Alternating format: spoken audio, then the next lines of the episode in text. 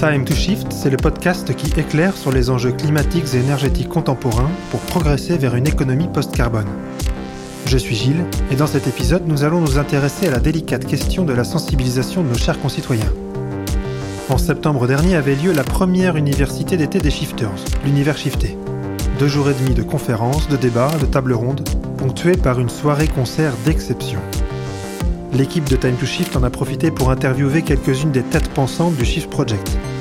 Nous les avons fait plancher sur ce sujet qui nous tient tant à cœur, la sensibilisation et la pédagogie vers le grand public. Comment enfin faire connaître à toutes et tous les contraintes, les enjeux, les solutions de la grande transition écologique? Comment mobiliser au bon niveau? Bref, comment retourner l'opinion pour éviter cette gigantesque perte de chance pour les générations futures et pour la vie en général? Habité de ces questionnements graves et naïfs, nous avons rencontré le triumvirat du shift. J'ai nommé Mathieu Ozano, Jean-Marc Jancovici et Geneviève Ferron-Creuset. À travers trois interviews au long cours, nous vous proposons de découvrir le flot de leurs pensées. La parole est libre et décontractée, et c'est Mathieu, directeur du shift, qui prend le premier quart. Notre première question concerne le nouveau virage pris par le Shift Project. De conseil aux décideurs, il se tourne de plus en plus vers la sensibilisation du grand public. Son directeur nous parle de cette révolution dans l'approche. Le shift est une machine à lancer des conversations cohérentes. En tout cas, c'est comme ça que je, conçois mon, rôle. Je suis ancien journaliste. On est face à des débats qui, s'ils doivent être bien posés, doivent être euh, instruits dans leurs facettes euh, objectivables, techniques, scientifiques. On ne peut pas avoir un débat cohérent sur la transition énergétique euh, si on n'a pas cette capacité à juger selon les termes objectivables du débat. Que ce soit en personnes concernées par le réchauffement climatique, que ce soit en termes de, CO2 ou de ou d'autres grandeurs physiques. Euh, donc on sert à ça le shift. Et on sert à ça historiquement plutôt euh, vis-à-vis euh, des, ce qu'il est convenu d'appeler les décideurs, les décideurs économiques, politiques. C'est là-dessus que le shift s'est fondé par, euh, euh, opportunisme. C'est-à-dire qu'on était une petite structure, on s'est dit, euh, plutôt que s'adresser au grand public, ce sera plus simple, compte tenu de nos forces limitées, de nous adresser aux élus, aux dirigeants d'entreprise, aux journalistes, aux leaders syndicaux, ce qu'il est convenu d'appeler les décideurs. Et puis, en fait, c'est grâce aux shifters. C'est le succès des shifters qui nous a fait comprendre à quel point euh, on pouvait aussi, ce qui était quelque chose qui nous intimidait un peu, aussi tenter de nous adresser à un plus grand public. Le développement des shifters et puis aussi le fait que de manière générale, ce dont le développement des shifters est symptomatique, ces enjeux climatiques concernent beaucoup plus de monde. Il y a beaucoup plus de monde qui se sent concerné par ces questions-là qu'il y a 5-6 euh, ans. Donc par la force des choses, quelque part, on a été amené parce qu'on nous a tendu beaucoup plus le micro dans les médias, parce que les shifters se sont développés, parce que euh, les enjeux euh, climatiques euh, sont devenus une question pressante pour une large partie de la population. Eh ben, on en est venu à tenter de trouver des outils pour élargir notre, discours. Mais ce n'était pas quelque chose qu'on avait prévu au départ. On a parfois l'impression que la confiance dans les médias, les institutions, le monde scientifique se délite au détriment d'une action efficace contre le réchauffement climatique. On a demandé à Mathieu Ozano comment retisser ce lien pour faire passer le message. Bah, en, étant têtu. On arrive, on, arrive à faire entendre les termes du débat en étant têtu, en insistant. Je suis pas sûr que euh, la crise sanitaire ait manifesté une défiance systématique vis-à-vis de la science. Je pense qu'il faut faire la part des choses entre les gens qu'on entend et ce que pense le français moyen ou la française moyenne. Je pense que globalement, je suis moi pour ma part fier d'habiter le, le, pays de Descartes et je crois qu'on reste quand même dans un pays de cartésiens, largement où on fait confiance euh, à la science précisément. Euh, on a été l'une des nations où le climato-scepticisme a été peut-être, enfin je veux dire si on se compare aux États-Unis, ou euh, a été moins systématiquement développé.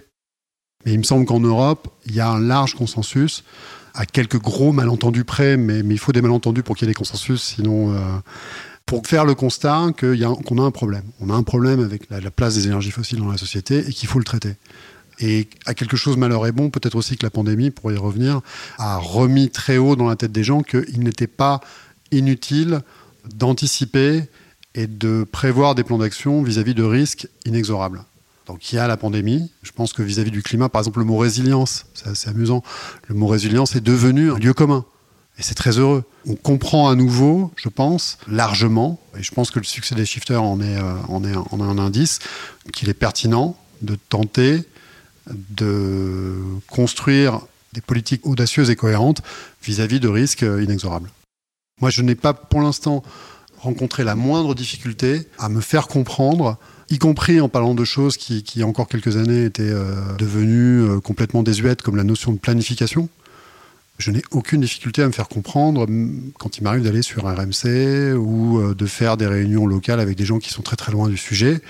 D'une part, maintenant, tout le monde a en tête qu'il se passe quelque chose avec le climat. Bon, il suffit de regarder le temps qu'il fait aujourd'hui à Lyon fin septembre, où on a un temps qui ressemble à un temps méditerranéen de fin août. Tout le monde a cette sensation, au moins intuitive, qu'il se passe quelque chose d'anormal.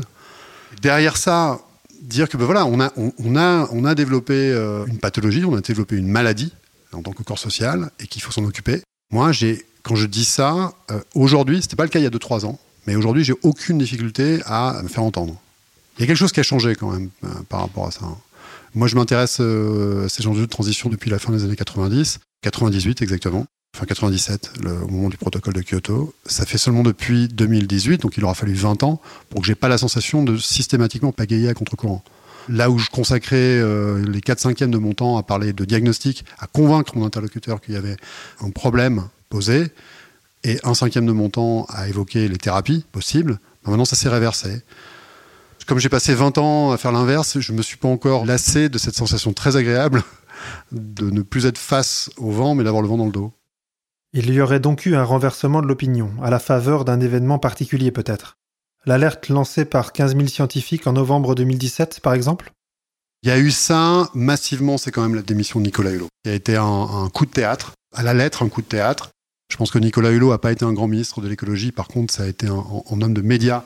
Il a réussi ce coup de théâtre qui a été pour moi, enfin je l'ai vu autour de moi, un électrochoc pour beaucoup de gens, dont toute l'écologie politique a, bénéficié finalement y compris des gens qui méprisent ou qui n'ont pas une très bonne opinion de, Nicolas Hulot.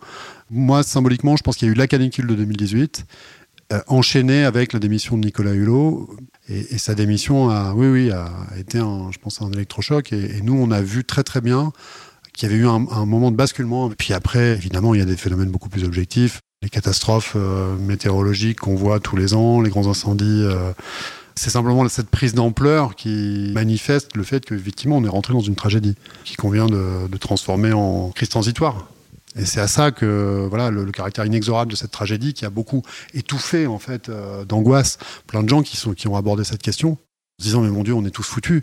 En fait le shift comme on a un peu d'avance par rapport à ça, euh, on a fait déjà pas mal de phases de deuil et on arrive à justement à la dernière phase, c'est-à-dire la résilience. Et dire, bah, ok, il y a une pathologie grave, mais il y a aussi une, thérapeutique à inventer. on ne va pas l'inventer tout seul.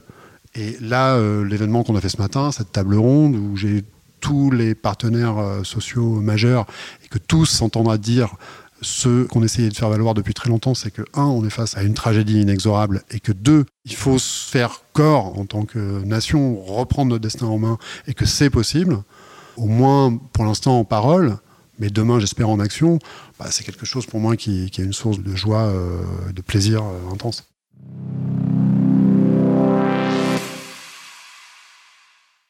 Ensuite, nous avons déjà évoqué l'importance de la psychologie, des sentiments dans la sensibilisation aux enjeux. Mais soyons très concrets. Sur quelles émotions doit-on appuyer pour bouger les lignes? La réalité d'aujourd'hui et de demain fait peur. Est-ce que ce serait ça la clé, vaincre le déni du plus grand nombre en transmettant cette peur? Absolument. Absolument. Moi, je ne suis pas un communicant, je suis un journaliste au départ. Je pense qu'il faut parler en adulte aux gens. J'aime pas du tout. Moi, j'ai beaucoup méprisé le, discours lénifiant qui a été développé pendant toute une période sur, sur ces enjeux-là. Et je pense que c'est la marque de fabrique du shift d'appeler un chat un chat.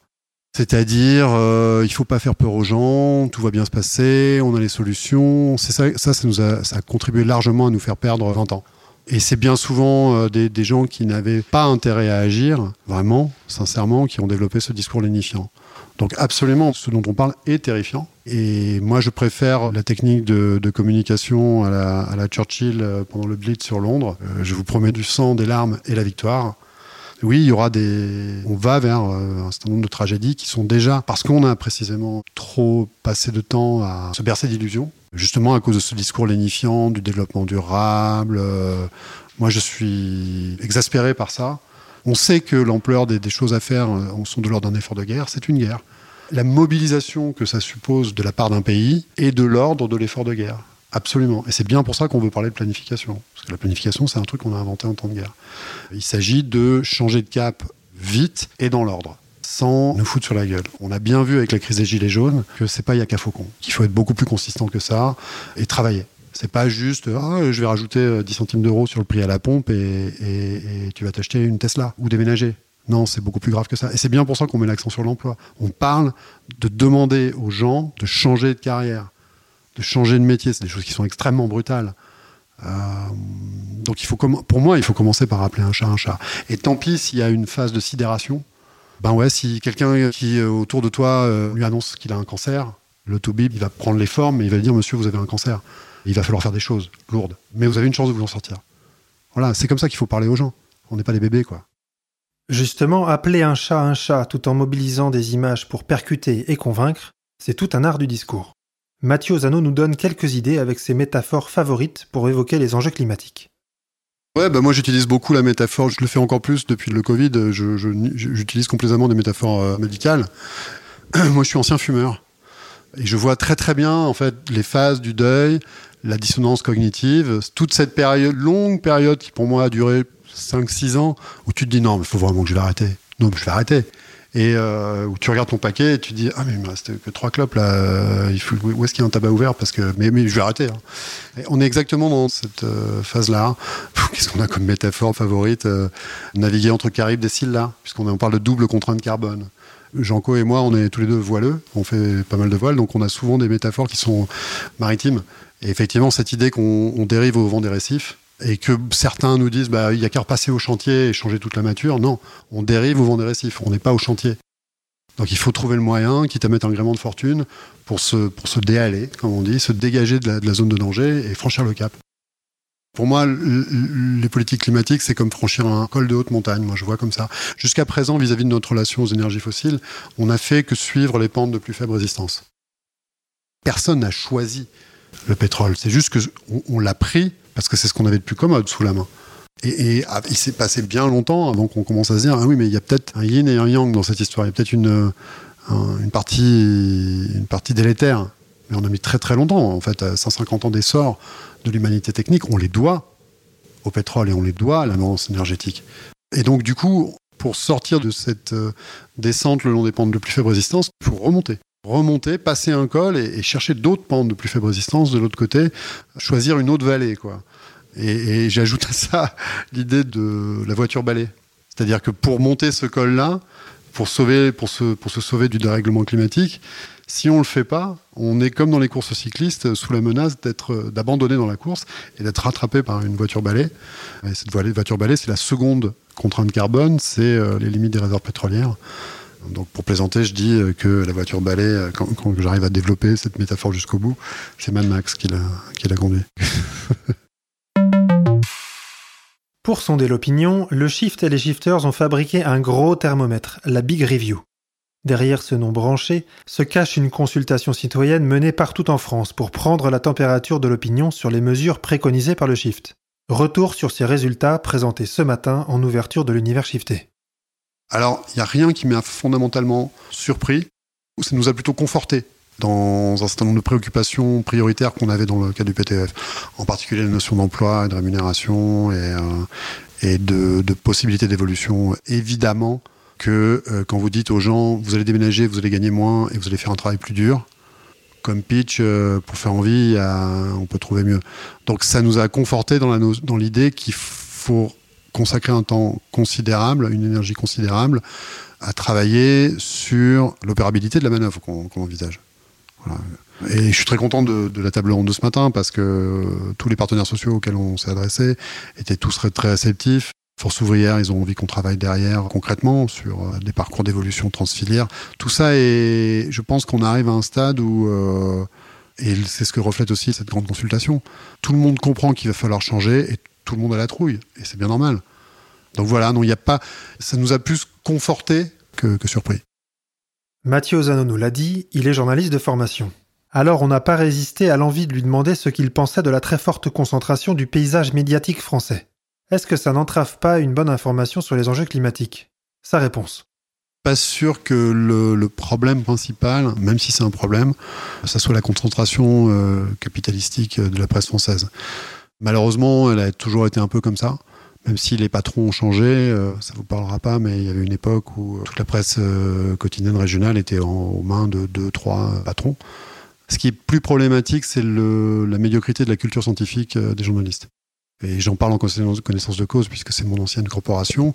Et puis parce que je suis passé euh, par, euh, par Sciences Po, qui est le, la voie royale pour être journaliste, on est, face on est confronté à un problème qui est d'abord un problème technique. Si tu sais pas ce que c'est un kilowatt, si tu sais pas la différence entre un kilowatt et un kilowattheure, par exemple, si tu comprends pas les phénomènes basiques qui sont en jeu dans le réchauffement climatique, si tu comprends pas les, paramètres principaux du fonctionnement d'un système énergétique, si tu fais pas l'effort de comprendre ce B à bas, tu vas rien comprendre en fait.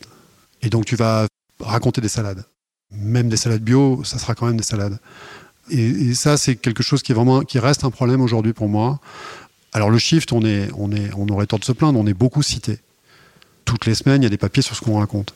On n'a pas encore franchi complètement le cap des médias grand public. On est cité par les échos, on est cité très fréquemment dans le monde. Euh, on a quand même un problème vis-à-vis des médias euh, principaux, mais comme la demande euh, des gens évolue, ça évolue aussi, avec retard. Les grandes télés françaises, elles parlent mal en fait de ces enjeux-là.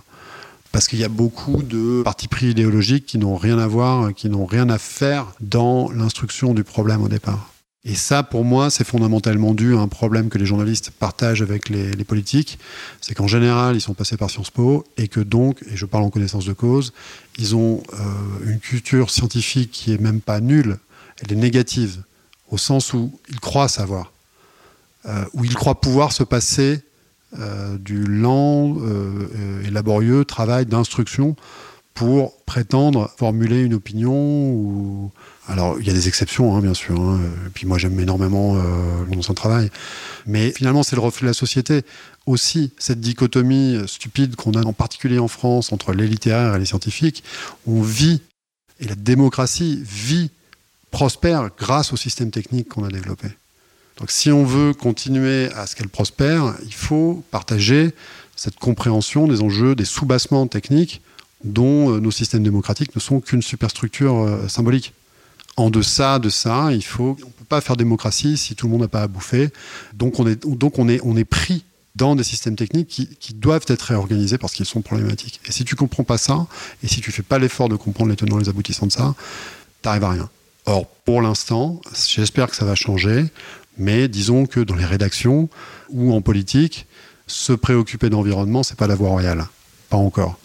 Ce qui est la voie royale dans une rédaction, c'est euh, d'être journaliste politique ou journaliste international. Mais même dans ces cas-là, si tu comprends pas que derrière les enjeux de géostratégie, euh, il y a bien souvent des enjeux qui ont trait à l'accès aux matières premières, t'as pas compris grand-chose au film. Donc tout ça est en train d'évoluer doucement. Mais c'est sûr que moi je dirais vis-à-vis des médias, c'est vraiment le problème principal qu'on essayait à notre petite échelle au shift de, auquel on a essayé de répondre, puisque tous les ans on a fait des séminaires euh, pour les journalistes qui n'ont pas eu euh, un effet très spectaculaire sur le besoin, la nécessité, l'urgence pour les journalistes de se former tous aux enjeux énergie-climat. J'entends encore des énormités régulièrement. Bon, il y avait eu le clash euh, rigolo de, Jean-Marc euh, sur France Culture. C'était une épure de ça, quoi. C'était un, voilà, ça décantait vraiment le journaliste qui croit savoir, euh, qui ricane et qui en fait n'a toujours rien compris. L'interview touche presque à sa fin, mais on a quand même envie de lever un doute. Si bien souvent la compétence des journalistes, des citoyens ou même des militants pose problème, au fond, est-ce que ce n'est pas parce que c'est trop compliqué pour être compris? Ouais, alors, ils sont complexes. Alors voilà, alors ça c'est un très bon point. D'abord, est-ce que les problèmes techniques posés par la transition énergétique sont complexes Oui. Est-ce qu'ils sont plus complexes que les problèmes que la société a l'habitude de traiter? Est-ce que c'est plus compliqué que la réforme des retraites? Je suis pas sûr. Est-ce que c'est plus compliqué que la CSG euh, Je suis pas sûr. Euh, si tu veux comprendre la réforme des retraites, d'abord il est légitime de s'y intéresser, Il est normal de passer du temps pour comprendre et tu as dans les médias tout ce qu'il faut, enfin à peu près tout ce qu'il faut pour comprendre les tenants et les aboutissants. Je pense que c'est pas plus compliqué et c'est même peut-être plus facile à comprendre au sens où c'est tangible, peut-être. Pour moi, hein. moi j'ai beaucoup moins de mal à comprendre des, problématiques industrielles que des problématiques fiscales. Moi, j'y comprends rien. Peut-être parce que ça m'intéresse moins aussi. Mais je suis pas sûr que ça soit plus compliqué. La, démocratie adresse en permanence des problèmes extrêmement compliqués. Simplement, ça, c'est des nouveaux problèmes. Il y a des problèmes très simples qui sont des problèmes éthiques. Je sais pas, est-ce que tu es pour ou contre le mariage homo? Ça, c'est simple. Est-ce que tu es pour ou contre une politique de planning familial? Ah, c'est plus compliqué. Est-ce que tu es pour ou contre euh, une fiscalité qui encouragerait la natalité ou qui, au contraire, n'encouragerait pas? Est-ce que tu es pour ou contre un certain nombre de modalités fiscales qui encouragent euh, comme ci, comme ça la natalité, qui peuvent avoir des effets euh, de bord et des effets secondaires inattendus? Tout ça, c'est extrêmement compliqué je ne suis pas sûr que, encore une fois, que les, politiques industrielles et de réorganisation socio-technique euh, qui sont embarquées par les débats sur la transition énergétique soient beaucoup plus compliquées. Le problème de l'intermittence, par exemple, de la production euh, d'éolien, bah, tu comprends que le vent ne souffle pas tout le temps. Bon, tu comprends que du coup, si tu veux que ta lumière reste allumée, il faut que tu fasses quelque chose quand il n'y a pas de vent. T'as pas besoin de euh, comprendre les problèmes de stabilité de réseau, euh, euh, de savoir ce que c'est la fréquence sur un réseau électrique, les problèmes de tension. T'as pas besoin de ça. Tu peux simplifier. Et ça, pour le coup, c'est mon cœur de métier, la vulgarisation scientifique, tout comme la vulgarisation fiscale. Moi, j'ai une copine journaliste qui est à chaque fois euh, qui est spécialiste des questions fiscales et à chaque fois, je lui demande ah Gaël, explique-moi, j'ai rien compris. Et elle a ce talent, cette capacité, en trois coups de cuillère à peau, à te faire comprendre le truc. Et, je crois qu'au Shift, on a des gens qui savent faire ça aussi pour des problèmes qui, dans leur substance, sont infiniment compliqués, mais qui ensuite, en termes de choix politiques, peuvent être ramenés à des choses qui sont certes fausses, puisqu'elles sont simplifiées, mais qui sont raisonnablement fausses. Moi, je dis toujours aux experts du Shift qui font les rapports, qui ont toujours, évidemment, envie de faire 300 pages.